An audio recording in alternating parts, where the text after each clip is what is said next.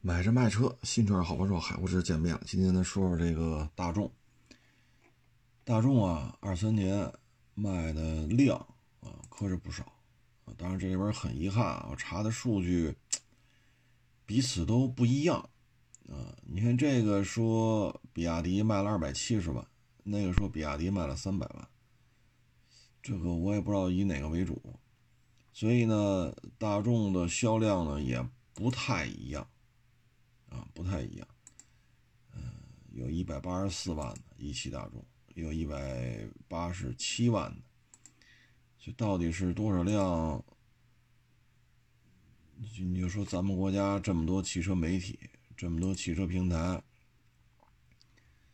搞个数都搞不清楚啊！这也是，这这我也不清楚怎么怎么来回答各位了啊。那上汽大众呢？有的说卖一百二十一，啊，有的说卖一百二十三，有的说卖一百二十五，就各位就这个我也只能说声抱歉了，因为我这查的数据各种版本都有啊，咱们只能呃大概其跟各位分析一下吧，因为这个中国的汽车产销数据极其混乱，啊，媒体平台呢对于这种不挣钱的事儿呢也不上心。有些媒体平台呢，现在管事儿的啊，因为过去都认识啊，咱也不好说那么那什么。嗯，他不是做汽车本身相关行业出身的，所以他对于汽车数据的这个排名啊，数据的这种对比啊，也不是太清楚啊，完全是从怎么好看、怎么美观啊。怎么颜色搭配？他从这个角度来来来表达这个事情，所以你说我这能说什么啊？我这我也很无奈啊。行吧，咱不说那么多了，咱就看看它整体的状态吧。嗯，大众呢，一汽大众啊是略微增加啊，一汽大众呢卖了一百八十四五六万吧。因为各家数据不一样，反正一百八十多万辆，啊，同比呢增长百分之三点八，啊，上汽大众呢是一百二十多万辆，啊，各位多包涵吧，反正一百二十一二三四五啊，因为各家数据不一样，就一百二十多万辆，这是同比下滑的，啊，同比下滑的，嗯，反正有增加，有减少。啊，但是呢，增也不多，三点八，降也不多，百分之一。嗯，加一块呢，我一汽大众和上汽大众啊，加一块是三百三百万辆多啊，三百零七、三百零八，加一块大概就这么一个量。嗯，卖的其实也可以啊。那在华呢，一共卖了三百二十三。三百二十三呢，嗯，你把这个一汽大众和上汽大众刨去的话呢，大概就十几万辆是进口的，啊，十几万辆是进口的。这进口当中呢，就包括奥迪，包括大众啊，比如说途锐这样的啊，十几万辆吧，嗯，等于大众在华一共是卖了三百二十多万辆。嗯，我觉得这就可以了，啊，三百多万辆，啊，这个销量相当可以了。所以中国市场呢，对于大众来讲呢是非常重要的，啊，所以你说，嗯，欧洲那要对中国生产的自主品牌的新能源汽车进行非贸易关税壁垒的种种手段、种种措施，包括近日可能还要派人来华调查，这些事情实际上就是法国人牵头的，因为他们在华利益很少。标致、雪铁龙啊，他们在华销售业绩非常的就可以忽略不计吧，啊，嗯，但是大众这个就没法忽略不计了，三百二十三万六，这个成绩放在任何一个主机厂都得必须格外的重视。任何一个汽车品牌少了这三百二十三万六，那在整个世界。啊，汽车圈里的江湖地位都得哭嚓掉一截子。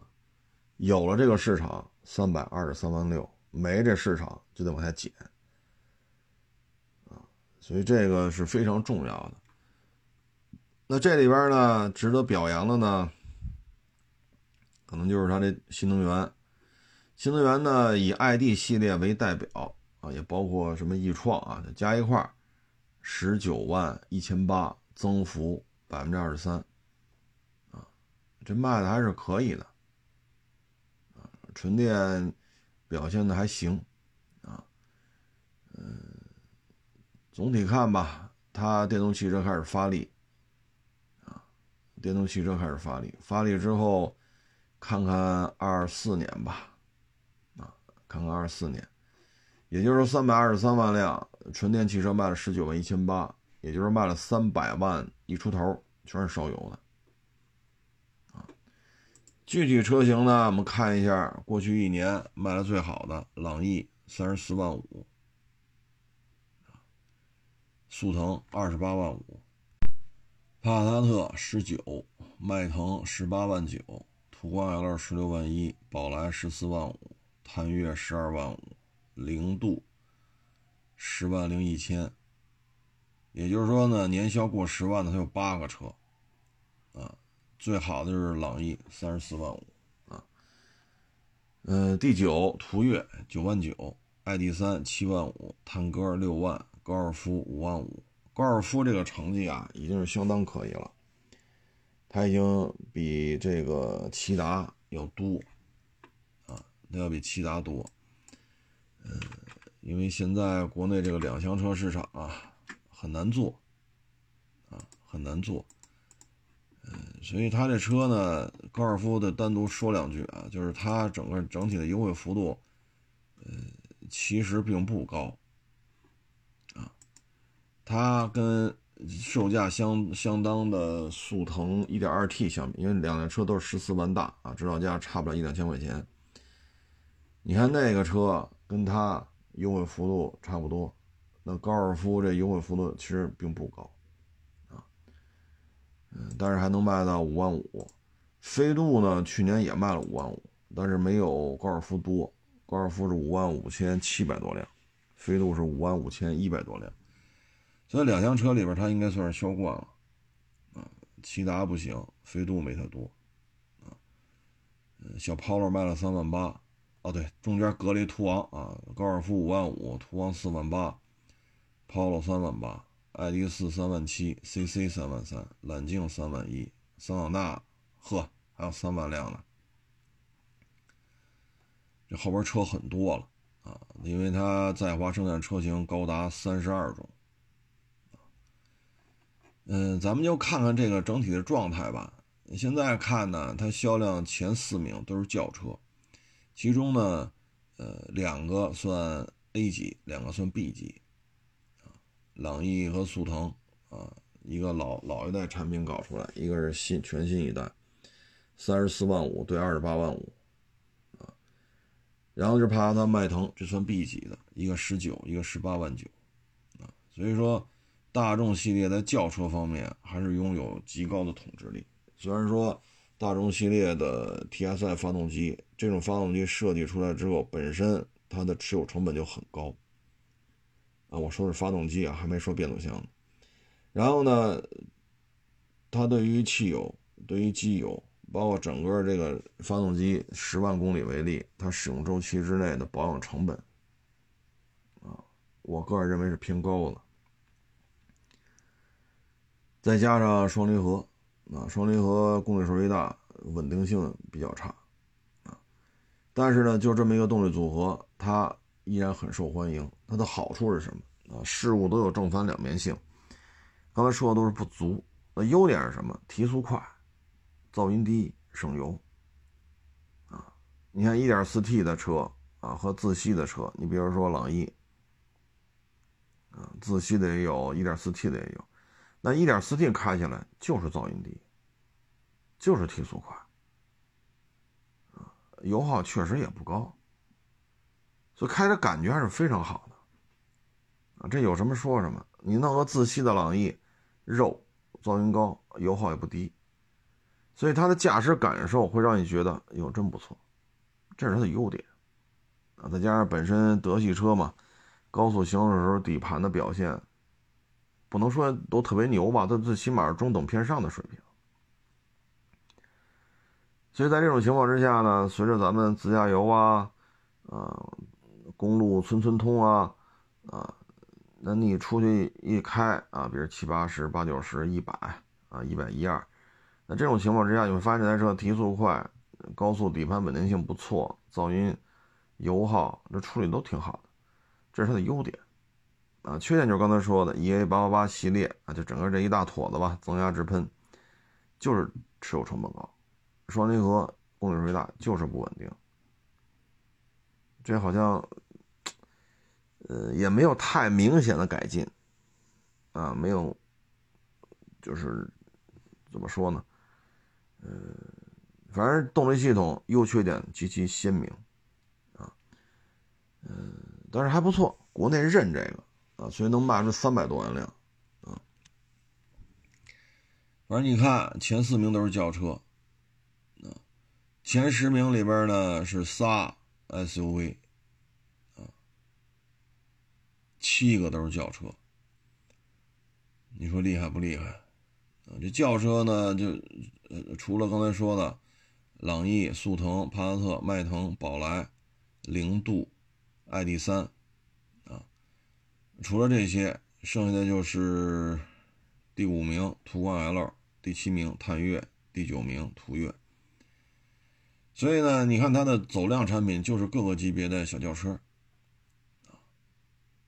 你像零度都卖十万辆，这销量相当可以了，啊，能做到十万辆单一车型的其实已经不容易了，啊，但没想到像这么有个性的车啊，瞪俩大眼珠子，零度啊也能卖到十万辆，所以我们老说得 SUV 得天下。但是你发现大众前十个里边七个都是轿车，啊，这就很有意思了，这些车都是值得我们去研究的，啊，不是值得我，我一小车贩子我就别研究了，就值得其他主机厂研究。你比如零度，车长得很个性，喜欢的爱不释手，不喜欢的看一眼都做噩梦。十万。零一千五百五十三台，这就是它销量，十万辆。你说福特，长安福特一年才卖多少？标致、雪铁龙加一块又卖多少？长安马自达才卖多少？这一个零度，你说算什么战略车型吗？真算不上。它就是现款 A 级轿车的基础上衍生出来的。就有点类似于蓝鸟跟轩逸啊，或者说凌放跟 RAV4 啊，就这种衍生出来的车型啊，途昂叉跟途昂，对吧？这就属于衍生车型啊，包括那个亚洲那亚洲虎还是叫什么玩意儿呢？就两米七五的那个，那玩意儿不跟卡罗拉不就是衍生关系吗？啊，我忘了叫亚洲狮还是叫亚洲虎了，它这属于衍生车型，但能卖十万辆，那这很厉害。这个，嗯，它 SUV 呢销量普遍就靠后了，你像第十一名探歌，第十三名途昂，啊，十十五名爱迪斯 Cross，啊，十七名揽境，等等等等。那一汽大众为什么要比这个上汽大众卖的好呢？我觉得这里边，你看排第一的朗逸，三十多万，这是上汽的。那为什么一汽大众销量卖的多呢？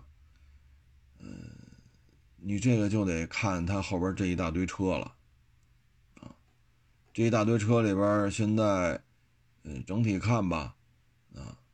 你看，探岳，这是探岳加途观，这是上汽的。然后啊，说错了，这个途岳啊，好家伙，字儿太小了。途岳和途观是上，探岳是一汽的。前十名里边，其实一汽的车并不多，这真的不多啊。速腾、迈腾、宝来、探岳没了。其实前十名里边上汽大众的车多，那为什么一汽大众卖的多？它主要是它是火着算的啊。一汽大众旗下这几个品牌什么全加一块儿了。SUV 呢，对一汽大众来讲很重要。过去一汽一汽大众没有 SUV，刚看着途观那会儿一零年加三万四万，甚至加五万啊。现在它 SUV 多了很多，这对一汽大众的销量也是一个提升啊。那这个榜单上看呢，大型的这种 SUV 啊，卖的也就那么回事儿啊。你像途昂啊，这就卖了四万八，多吗？反正比探险者多啊。探险者两万多，他卖四万八啊。但是其他的呢，揽境、揽巡啊，一个三万一，一个三万，加一块六万一千多，就说六万二吧。啊，所以这里边大型 SUV 吧，嗯，现在好像不是太得宠，因为探险者其实驾驶感受要比途昂什么的好很多，也卖的不咋地啊，才卖两万多。但是就这个车型从成本摊销来讲，做的还是可以的，因为揽巡加揽揽巡加揽境卖了六万，就说六万二吧，再加上途昂四万八，等于就卖了十一万。呃这个平摊摊摊销的角度来讲，做的是比较成功的，啊，包括轿车，你说朗逸、宝来，啊，那这俩这两个车是同一平台的，一个三十四万五，一个十四万五，这就将近五十万，所以平台战略做的还行，啊，做的还行，途观 L 十六、探岳十二，这就是二十八万多，这是一个平台的啊。那这里边卖的一般的呢，我觉得需要摘出来说的，可能就是咱这个威然了，啊，全年才卖一万八，这个我也是很无奈啊，因为德国人现在玩轿车玩的很好，玩 SUV 玩的也还可以，但玩 MPV 那真是不堪入目啊，威然只卖一万八，途安 L 只卖九百三。啊，九百三咱就不分析了，这分析没什么意义了。那威然呢？我觉得主要就是大家对于德国产的 MPV 多多少少是有些不太认同的，啊，不太认同。啊，那这个现在，嗯，说什么好呢？啊，你 MPV，腾势 D 九。DMI 十一万一，别克 GL 八十一万，传祺 M 八八万五，塞纳七万六，传祺 M 六五万三，格瑞维亚四万八，五菱加晨四万七，奥德赛三万七，艾力绅两万八，东风凌志两万三，蓝图梦想家两万一，别克世纪两万，啊，极氪零零九一万九，奔腾 NAT 一万九，然后才是威然。威然在 MPV 大排名当中都要排到第十五了，这个成绩，我觉得这台车吧，那就是视觉感受呢，跟咱们心目中的这 MPV 啊不是太一样，啊，不太不是太一样。其实 MPV 这个车型对于上汽大众来讲很重要，因为大众在国内投产的 MPV 一共就俩，全给上汽大众了。但是弄成这个样子，嗯，可能以后啊，嗯，德国人在搞这个 MPV，可能也就寒了心了。现在威然呢，我查了一下，二级的优惠比较多，啊，有优惠六七万的，优惠七万往上的。这个优惠幅度，传奇没有啊。前两天网友去店里边看传奇去了，优惠就一万来块钱。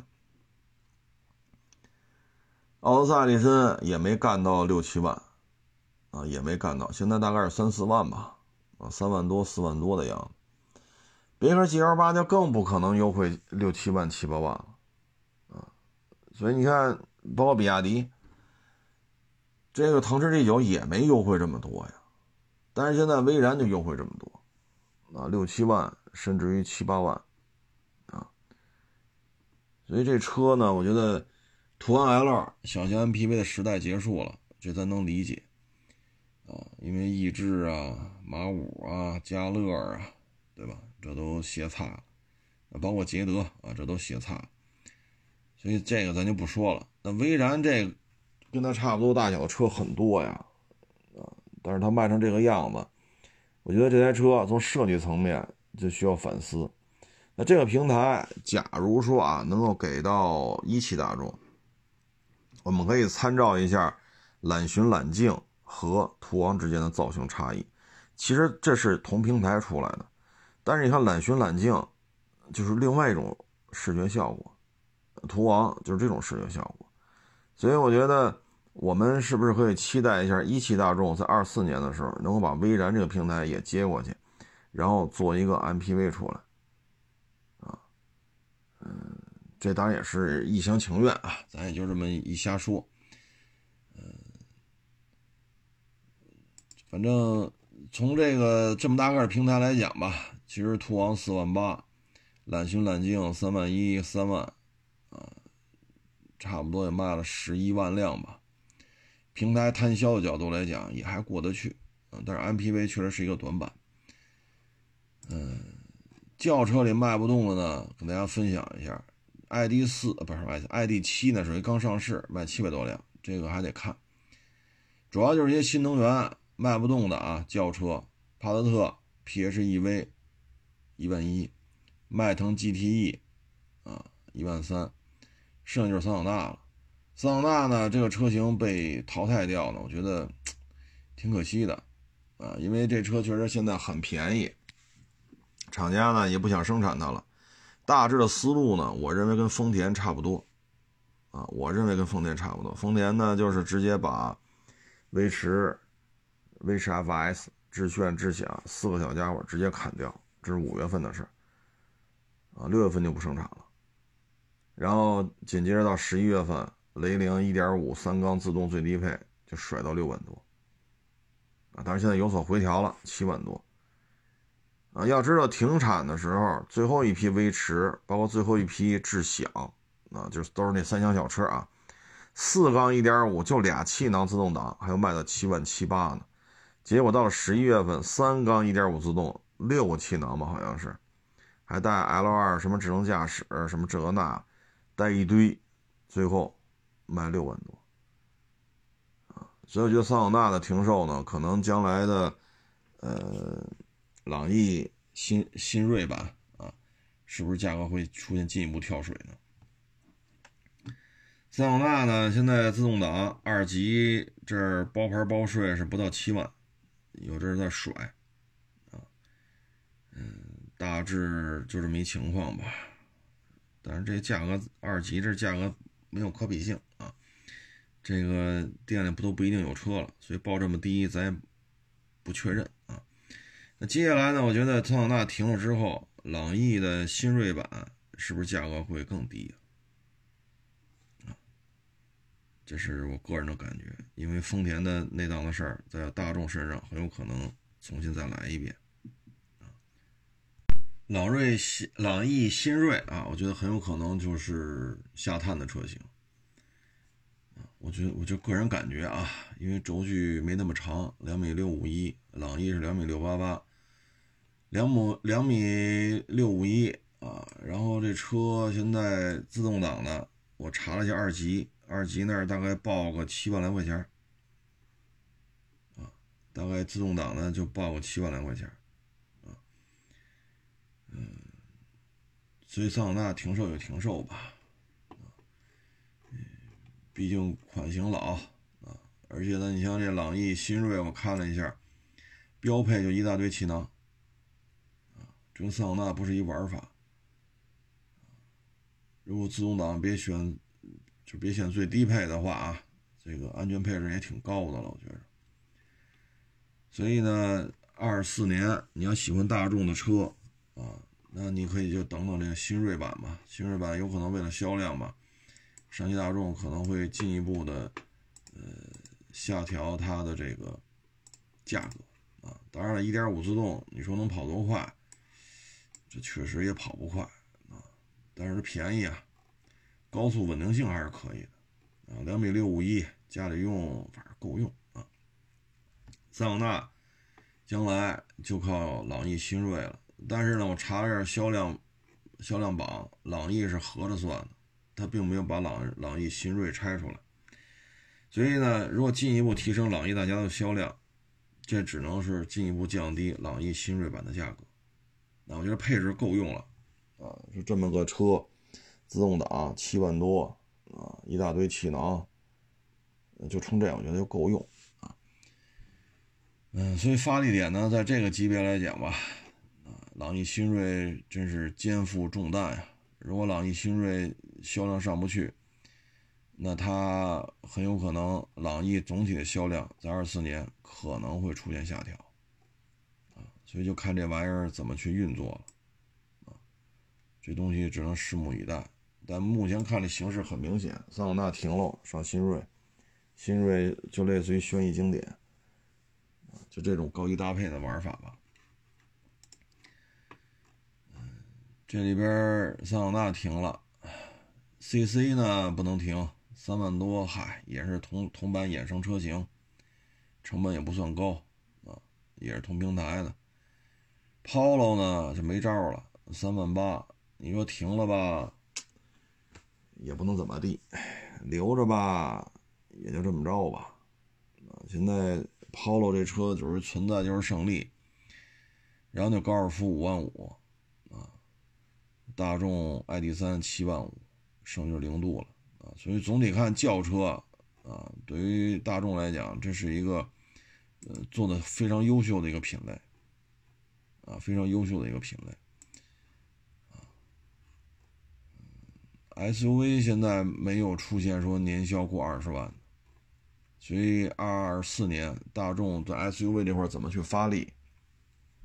啊，嗯，途观 L 十六万一，探岳十二万五，途岳九万九，探歌六万。途昂四万八，ID 四 Cross 三万七，揽巡揽境一共六万二吧，剩下途凯一万六，探影一万五，啊，什么探岳叉 ID 六叉啊，所以呢，我觉得如果 SUV 这块量再往上拔一拔，现在都没有过二十的，如果稍微努一努。对二四年来讲，整体销量是有提升的，啊，轿车圈子里边呢，它产品细化已经相当可以了。你说朗逸和速腾，这不也算高级搭配吗？对吧？那你说朗逸、新锐还有那个零度，你说这算不算更加细分市场的补充？所以在轿车层面，大众已经做的非常非常细了，你说帕萨特、帕萨特、迈腾。帕萨特、迈腾，它衍生出来的，它就有 CC，啊，它就有 CC 这个车，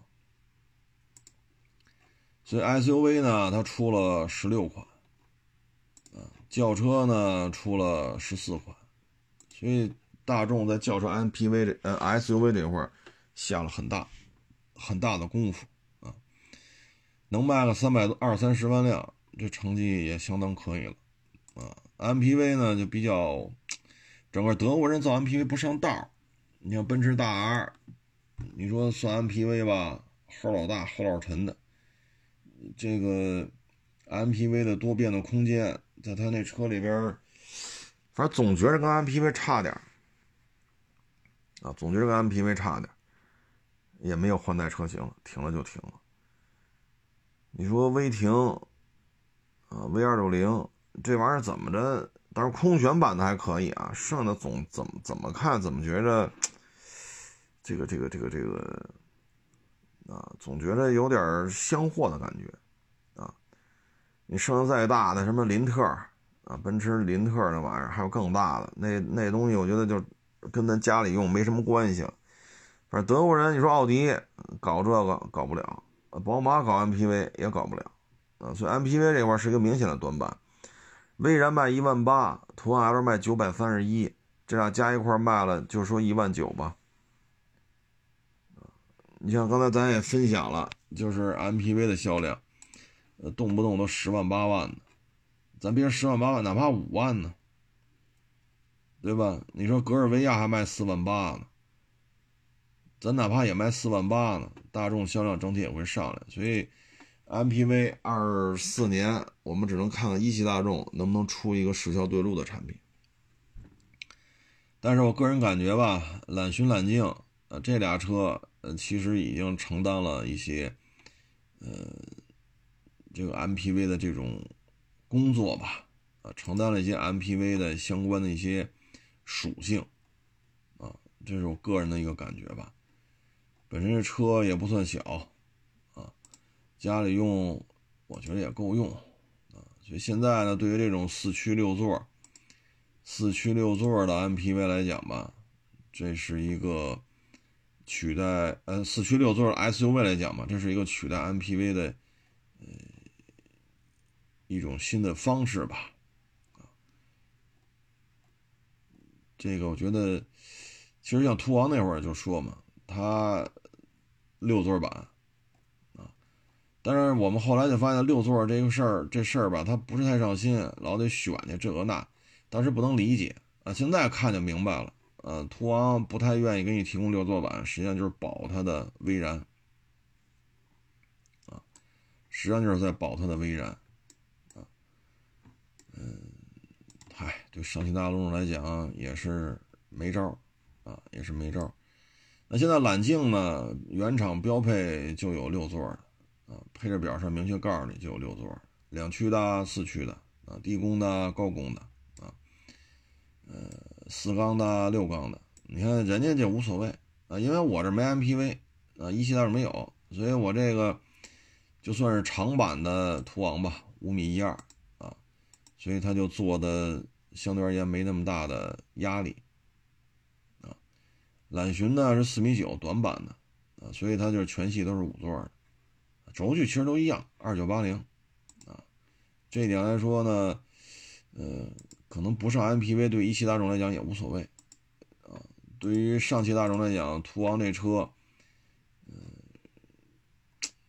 等于有威然在这儿吧，实际上也是限制了它的发展，啊，因为我去途昂，你去查吧，你看这玩意儿，它它这官方数据的就就是没有六座，啊，没有六座，啊，所以它这个。就保这个威然，但是保的也不怎么地，啊，也不怎么地。其实两边销量差不多，就说揽境加揽巡六万二吧，啊，途昂加威然四万八加一万八，也六万六，其实也差不多。一个平台出四个车，啊，其实加一块十三万辆左右吧，这就是南北大众的优势。你像福特卖一探险者就卖两万多，你的成本摊销就摊不下来，所以你看现在揽巡揽境啊，人家可以做的很便宜，但是探险者做不了啊，你这就没招了这个，所以呢，它成本加一块四个车型能做到十三万辆，它优惠幅度很大，像揽境我们以四驱六座吧。就家里边当 MPV 使，当四驱 MPV 使啊。这个六座版的 SUV 揽境，差不多优惠七八万啊，就是三八零四驱的，差不多七八万块钱。也就是说呢，三十四万多的指导价，实际上你去就是这个四驱 R 揽揽境六座啊，它叫拓境版。六座，它差不多三十四万多的车，二十八万，二十八，二十八万多啊，就能二十七万多啊，就能提车了，就二十八万上下吧。啊，那觉得咱要是真想买这么一大个儿的东西，那还不如买这六座四驱的呢。你看途昂到现在还得选装，一等几个月，很多店还不接这活就死保着威然，可以威然你又没上四驱啊，所以这事儿，嗨，其实也无所谓。呃，途昂加威然六万六万六七，揽巡揽境大概是六万二三，呃，六万二吧，其实也还行啊。就是从各，就是从选车的思路上，大家可以进行一个拓展就是不见得非得拘泥于我就得买 MPV，对吧？或者说我就得买 SUV，嗯，不不是一定要拘泥于这个，因为你占地面积是一样的，车身长度、车身宽度其实差不多，你对停车位的要求是一样的，啊，因为这些 SUV 也没像说途乐啊、奔驰大 G 那么老高，这些 MPV、SUV 车身高度都不到两米。都不到两米，都是一米七多、一米八多的样子。所以一般的地库，一米八上下的车，一米九上下的车不会出现说不让下去啊。所以一米八左右，呃，应该地库是没有问题的，占地面积就一样，长度、宽度差不多，轴距都是两米九八啊。所以有些时候我们可以拓展一下思路啊，买个四驱六座 SUV 也不是一个什么呃特别较劲的事儿。啊四驱呢，聊胜于无吧，啊，我们就不指望这个四驱能怎么怎么地，但是它有就比没有强，啊，就仅仅此而已。新的一年呢，就是就像刚才说的啊，嗯，大 SUV、大 MPV，啊，只能继续增配降价，因为没有别的选择。你要卖的像探险者那样，那销量也跟探险者一样，所以优惠幅度只能维持这个现状。嗯，SUV 啊，这个销量还是相当可观的啊。轿车呢，它主要是保这个量的话呢，我们就得看朗逸、新锐这个车能不能把量做上来。做上来之后，朗逸、新锐加朗逸还能维持在三十多万啊，这就好办一点啊，这就好办一点。它主要是轿车太多了，它大众的轿车轿车数量非常非常的多。所以发力点也比较多，所以桑塔纳停了之后，就看朗逸、新锐了，啊，嗯，基本上十四个车啊卖成这样，相当成功了。这里边出现了大量同平台的策略，这一点呢，在丰田、本田，包括咱们前两天说的比亚迪都会看到，啊，这样的话，通过一个尽量少的平台生产尽量多的车。差异化的外观内饰的设计，在尽可能低的成本开发的这种前提下，推出不同啊适应不同细分市场的车型，大众这方面做的还是比较成功的啊。嗯，SUV 出了十六个啊，轿车出了十四个啊。新能源这一块呢，只能继续出车呗，也没得选择。啊卖的好就 ID 三，啊七万多，ID 四三万七，ID 四叉两万四，啊剩下就是迈腾、帕萨特什么插混之类的，啊还有什么途观插混、途岳啊探岳插混。这里边呢，它的新能源增速还是比较明显的，啊比较明显的。ID 三二四年我觉得就照着月销一万去努力呗，啊去年做了七万五，但这里边呢需要有一个注意的点。就是轻动力，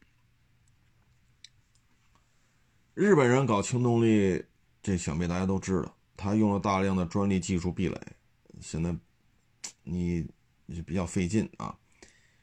那其实德国人也搞，我记得二十多年前吧，宝马、奔驰呃宝马的七系就出过一个轻动力版本，啊，北京车展还来了，然后也进行大量的路试，所以在二十多年之前。B M W 七系这个档次的车就已经开始做出了轻动力的车，然后进行路试，所以现在我们就得两手准备。我们的新能源，我们以电为例啊，在这个圈子里，我们现在已经大杀四方。比亚迪已经是这个新能源圈层里事实上的世界第一了，宁德时代也是这个圈子里事实上的全球供货商的 number one。就动力电池这一块啊，不是什么手机电池什么是，就是汽车小客车范畴动力电池供应商啊，世界第一。如果说这些资本主义国家原来呢想扼杀我们的汽车工业，说了要减排啊这个那啊，所以玩新能源，结果没想到用了几年的时间，中国做成了世界第一。那前两天英国首相就那阿三血统那个就说了。我们不能说为了减排就导致英国破产，那我们要试的要对于减排这个事情要考虑终止。所以我们接下来要想的就是，会不会又换赛道了，又玩轻动力了？啊，这一点是需要我们注意的。当然，国内也一直在加大氢能、氢动力啊、氢这种燃料啊、氢的这种加加氢站，也是在努力啊。所以我们能看出来，现在就是世界博弈啊，博弈。说燃油车收割的差不多了。啊，中国的这个汽车工业开始起来了。那好，我玩这新能源，啊，再收割一把。结果没想到，一不留神，中国做到了世界第一，啊，收割不成，啊，所以这个我们需要注意这些，啊，因为海外的电动汽车其实就那么回事儿，实际上最火爆的就是在咱们这儿，当然东南亚也还可以。啊，像泰国呀、印尼什么的，他们也出了很多的政策。但是这里边我们得小心啊！突然一下，如果风向变了的话，我们得及时的调整。类似这种事情，呃，我不是说英国了，其他也像咱之前说过思密达，啊，你比如说像这日本也是如此，很多高附加值工业产品都成中国的看家菜。然后价格稀里哗啦往下掉，对于他们来讲，就收割不了这么多的超额利润啊，所以他们要换赛道，我们也能理解啊。但是现在我们参照一下，包括这个英国的这个阿三血统的这个首相说的话啊，你换赛道，你不玩什么减排了。啊，不什么零排放，不不提这事儿了，又要换赛道了。那你现在就以它的工业体系到什么程度呢？六万五千吨的航母啊，不是漏水就是抛锚然后舰载机还凑不齐，现在造出两艘航母来，舰载机 F 三十五就只有几架啊，它那六艘驱逐舰。啊，经常会出现集体趴窝，所以你看，这种不考虑成本就要求性能的这种航母啊、驱逐舰呐，呃，就故障率如此之高，也真是没谁了啊。所以你看，戴高乐和他们，我觉得都是港口守卫者啊，港口型航母，就港口趴着呗。就再也不是当年的这大英帝国的这个海军了，现在整体看确实衰落的厉害。那你跟一个又完善工业产业链的国家去跟这儿拼赛道玩，你有这个底蕴吗？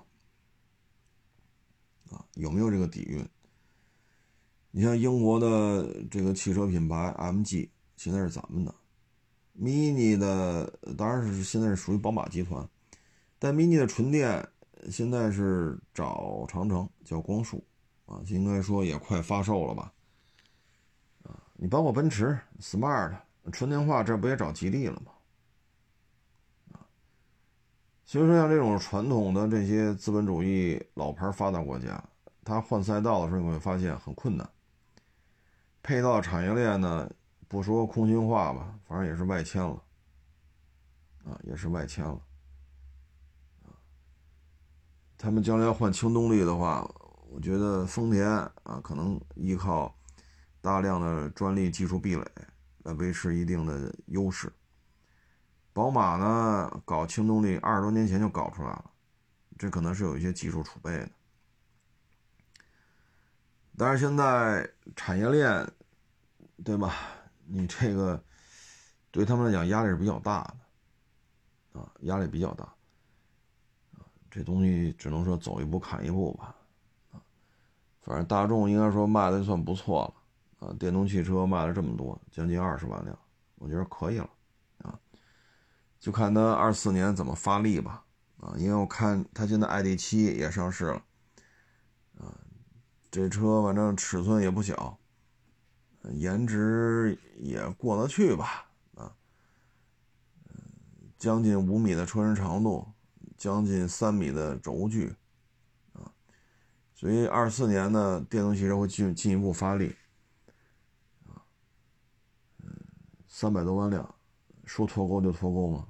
真的是脱不了，啊，哪怕捷达子品牌卖的不咋地，哪怕斯柯达这小品牌卖的不咋地，但是三百多万辆这基数在这儿呢，啊，对于他们来讲，想脱钩也脱不了，这其实这就是一个现状。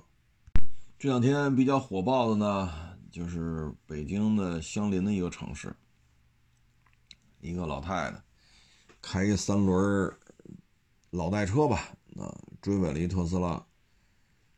这家伙这态度，一百八十度啊，啊，一开始拍着胸脯许愿，就是特斯拉撞的我，结果看了监控之后，又抱着警察哭，哎，撒泼打滚吧。啊所以说老代车，你说咱后续我也没太看细则调查到什么程度啊？就说这老太太，你有驾照吗？这第一个问题。第二，你这台车有保险吗？你作为老代车也好，包括你上了牌的那种三轮摩托也好，包括有就是绿就是那种残模啊残模，就这些车啊没牌的。有上黄黄色金币牌照的，还有残模牌的，就是这三个范畴内的这些车型都有保险吗？他的驾驶人员都有驾照吗？好，有驾照，OK，有保险吗？出了纠纷之后，你像这轻轻的顶了一下，时速可能就几公里，没有什么太大的损伤，无非就是掰扯一个理儿，讲理，评理。啊，评评理，也就是这点事儿，这理评出来了，老太太全责，还好没有什么大损伤。那这些车有保险吗？就是黄牌这个金币的这些摩托车，那应该算三轮吧，其实就是老代车，全封闭车身，啊，就这些车有保险吗？残模有保险？说无牌无证的不让开，对，好，不让开。那这些有牌有证的呢？出了事怎么算呢？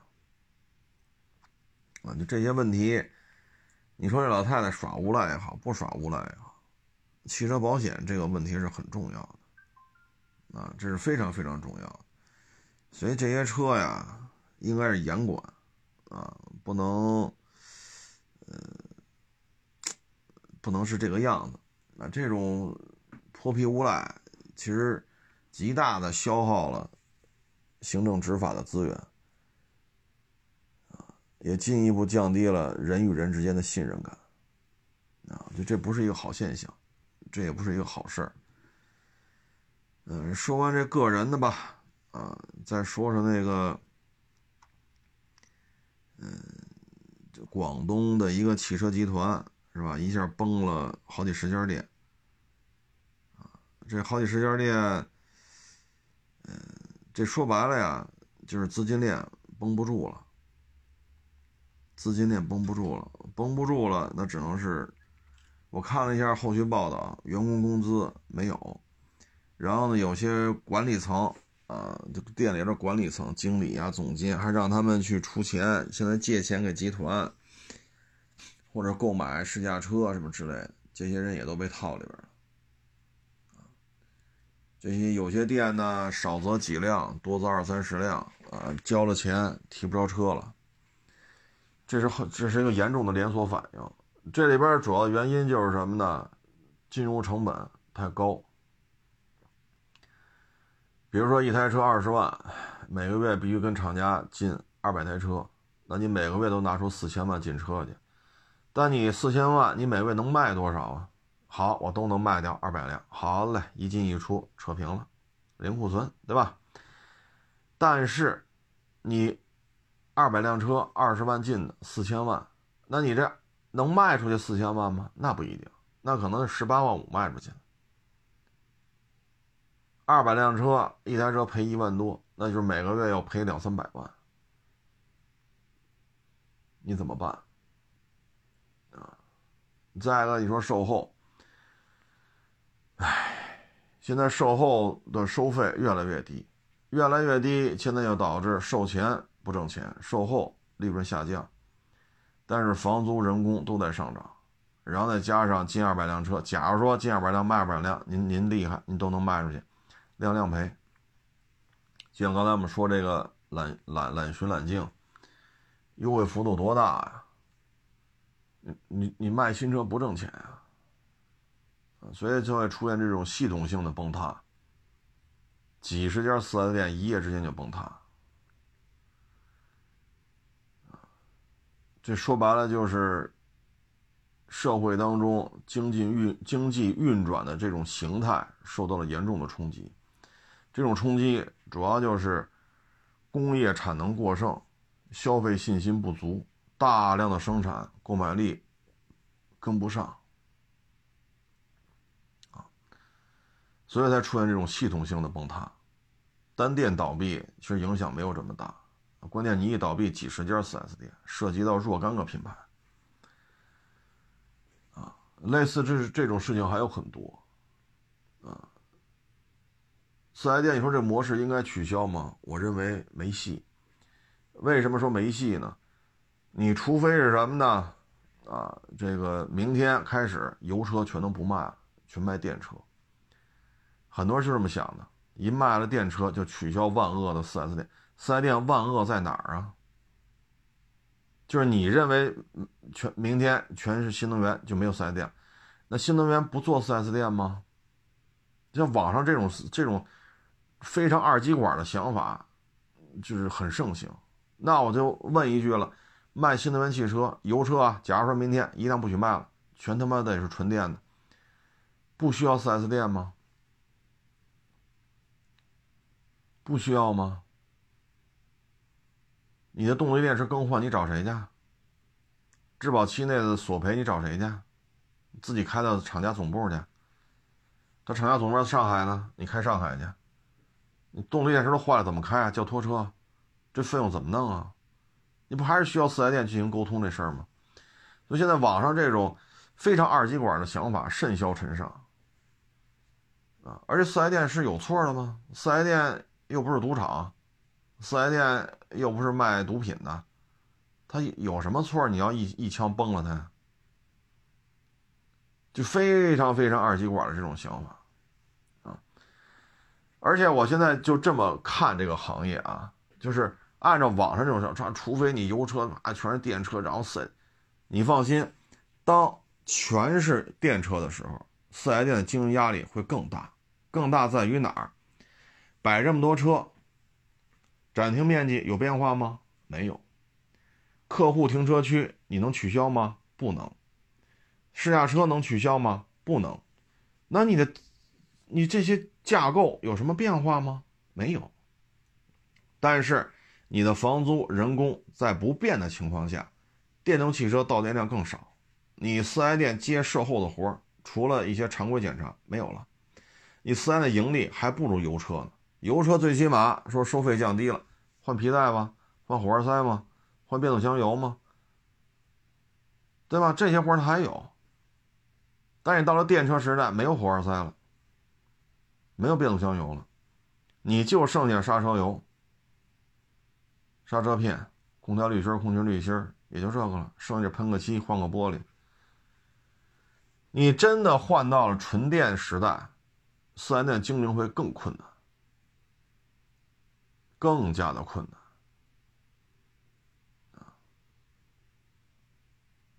而且动力电池遭遇索赔了，你咋整？咋整？需要四 S 店垫资，还是厂家给你打款？这个垫资是月结、季结还是年结？你四 S 店的成本没有什么变化，但是盈利又少了一块，会更难。所以网上有大量的二极管这种思维，包括二二二年吧，啊，那会儿电车全涨价，一见面，哎呦，你们买的不行了吧？你们不做电车，这个那，你们是不懂，你落伍。也是媒体平台的啊，也都是领导，我这一看我都没说话。为什么二极管他理解不了？二二年我们这儿有做这个的，一弄弄他妈四五十辆，干了一年，四五十辆电动汽车搁那摆着，就二二年这一年崩了，少说少说两三百万赔进去了。所以这种被洗脑之后的这个，就对事物的思考越来越二极管化啊！你包括又要说那厂家直营啊，你看厂家直营多好啊！A P P 订车下单，四 S 店取车多好，好吗？十家店你厂家负担得起，五百家店你负担得起吗？你负担得起吗？几千平米店面。好家伙，停车区，大库放那个代销新车啊，这个新车展厅、售后服务车间一弄几千平米，你造车新势力自己开五百家店，吹呢吧？你的管理成本多高啊？要各地单店、自然投资人、单独法人去建店，当地的大神仙、小妖精人都给摆平了。能开你这店，在当地都是有点人脉的，人都能摆平，不需要你操心，对吧？你可能假如说北京有十家店，你北京设一个区域管理，然后华北区设一个大区大库，包括备件库、新车库，就完了。剩下事儿都他们投资人自己干，不用你管，定期走量就完了。你自己管呢？员工数量就得多少？所以咱不能违反客观常识吧？就我发现。对于新能源汽车特别痴迷的这些人，思维方式很多人都是二极管啊，那你就折腾吧，折腾到最后，你自己搞，搞五百家让你试试，到最后你不得走加盟吗？像这种，就这种言论吧，我觉得就是听风就是雨，啊，你对四 S 店了解有多少呢？你对于店这个店面租金又了解多少？对吧？你对于这个储备备件需要搭进去多少钱？你需要每个月进二百辆车，需要搭多少钱？你这些考虑过吗？全搞自营的，你这车只能在自己体系内循环。但是你要搞加盟商呢，比如说四 S 店、独立法人，五百家店，这个月啊必须进够二百辆，那你说销量这个擦就上去了。对吗？那全靠自营的，五百五百五五百家店全是，那不是还是你自己的吗？哼，你报销量时候很费劲这事儿啊，因为我推给经销商了，现结啊，钱车两清啊，钱到位了，经销商死不死跟我有什么关系啊？钱回来了，二十万卖你了，库嚓打价格战卖十七，那我我不退你，你十七万卖吧，赔多少？象征性给你补点反正钱到我手里了，啊，所以有些东西，嗯，四 S 店经营困难，并不是说四 S 店就是土匪窝，四 S 店跟他妈赌场啊、贩毒，这没有可比性，明白吗？没有可比性，所以不要再拿二极管的思维方式来来来评价四 S 店啊。这段时间类似的问题，其实在摩托车，啊，嗯。也有类似这种大量的经销商倒闭，为什么呢？这摩托车，比如说五万块钱一辆，厂家给我四万七，那我必须进多少辆？好，我进了，进完之后，现在这车四万，没人给我补偿，我那七千块钱没了，对吧？四千七进的，你现在说这车四万就卖，那我这赔了呀。更要命的是，你四万就卖这车，你还升级了呀？对吧？配置升级了，那我这车现在只能卖个三万六七，那我一台车赔一万，我找谁说理去？如果都是自营的呢？那这损失全是厂家的。就这点事儿算不明白吗？整天在网上纵情驰骋，算得明白，算算不明白这点账啊！哎，摩托车说起来也是啊，这两天我看什么，嗯，各种踏板啊，各种。跨骑士摩托还在打价格战，啊，什么幼狮八百，什么春风八百 MT，啊，比亚乔四百，然后还有一些乱七八糟的一些哎，你说这一月份啊，这在北方这气温很低，这么冷的天，谁还买摩托车出去兜风去？天天出去跑的就是送外卖、送闪送的。那在这种情况之下，你说还得打价格战？其实说白了，根本就卖不动，长江以北就卖不动，买回去也跟这儿扔着。那在这种情况之下还得打价格战，那真是扛不住了，啊，真是扛不住了。你包括像豪爵啊，手里边有豪爵，这个二五零、三百啊，有这种车型的网友一定得注意，如果二四年。豪爵五百要上市啊，五百双缸，按现在这趋势，五百毫升主流的车型就是两万大，五万三万八。可是现在呢，豪爵的小铁人三百卖多少钱？D L 二五零又卖多少钱？五百上来，按照他这玩法，他不得卖个四万多？但实际上这个社会接受不了你卖四万多了。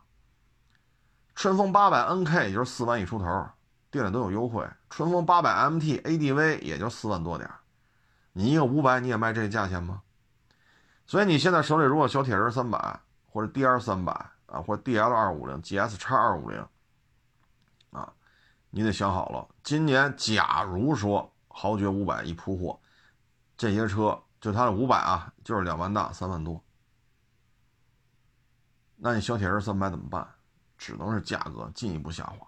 所以手里有这车的，你得想好，留着骑还是怎么着的？赶紧啊！现在这种形式就适合什么呀？早卖晚买，卖的节奏一定要快，买尤其是摩托车啊，一定要看好时机再买。啊，卖要早卖，买要看好时机，早卖晚买。摩托车现在已经这个样子了。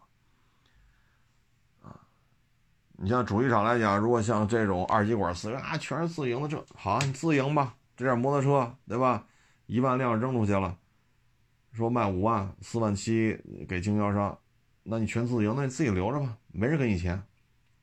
厂家还要负担五百家摩托车 4S 店的房租、人工，都你自己兜着吧，没人、没人、没人给你分担，自己扛着吧。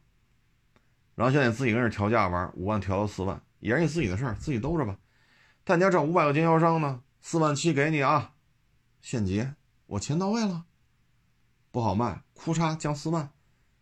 那经销商是死是活，那我不管，反正就卖四万，而且四万这新卖四万的这个车配置还高了，那经销商只能三万七八，那跟我没关系，反正我钱到位了。你作为我经销商必须再进车，那好好四万这车你三万七再进。那他妈四万四万七进的老款没卖上，现在新车四万三万七又得进，哎，我我就先结了，我钱到手了。经销商死不死跟我有什么关系啊？就这点道理，如果想不明白，还跟这儿，哎，汽车圈的复杂也不是太复杂，但事儿就是这个事儿啊，这事儿就是这个事儿。你包括这做直播也是，二二年吧。哎，我不说是哪儿了啊，咱别得罪人了。二二年，好，这这这这我做，我要做直播。哎呦我去，我说这风头过了。二二年做直播这事儿已经过了，起步晚了。你看一九年或者二零年上半年做，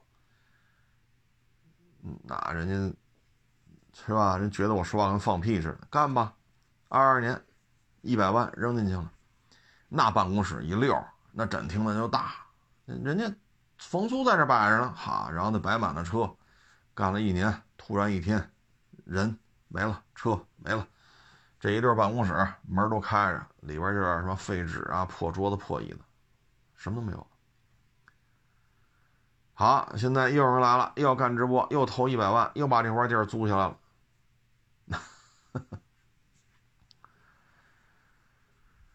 哎，你帮我干二手车也是。这不是前两天吗？刚一个大车行崩了，这还不是在北京，还在一个二三线城市，每个月房租十六万五，每个月人工三十三，店大呀，房租便宜，租的大呀，然后人工雇的多呀，然后你像金融成本呢，啊，金融成本怎么弄？一百百二百多辆车。您算吧，每个月房租十六万五，每个月人工三十三，再加上水电费，您每个月五十万打底，这是成本。然后你这车呢，去年又赶上了疯狂降价，什么他妈都降价，咔咔降。法拉、兰博、九幺幺、帕拉梅拉、埃尔法、威尔法、LM 三百、GLS、奔驰大 G，什么不降？什么不降？你一百摆他妈这么多车，一两百辆，档次还都挺高的，赔多少？倒了，这车行就崩了。做这么大规模，这一年下来几百万没了，几百万都没了。啊，所以这有时候瞬息万变，啊，大家买车的时候呢，反正就车而言吧，还是掌握好时机。不敢说百分之百对，但大部分车型都适合早卖晚买。啊，大部分车型啊，极个别的咱就不在这抬杠玩了，大部分都是这样。然后一定要注意节奏，啊，注意节奏。包括呢也提醒了，反正听众朋友们，如果 D L 三百、T R 三百、D L 二五零、G S 叉二五零，啊，有这些个车的，假如豪爵今年出五百，你这些车怎么办？啊，呃，就说这么多吧，啊，这个形势呢，反正瞬息万变啊。喜欢大众的呢，咱开篇就说了这一套动力系统的优点，这套动力系统的缺点。啊，适合你的就是好车，啊，成了，不多聊了啊！谢大家，谢谢捧场，欢迎关注新浪微博“海阔试车手”。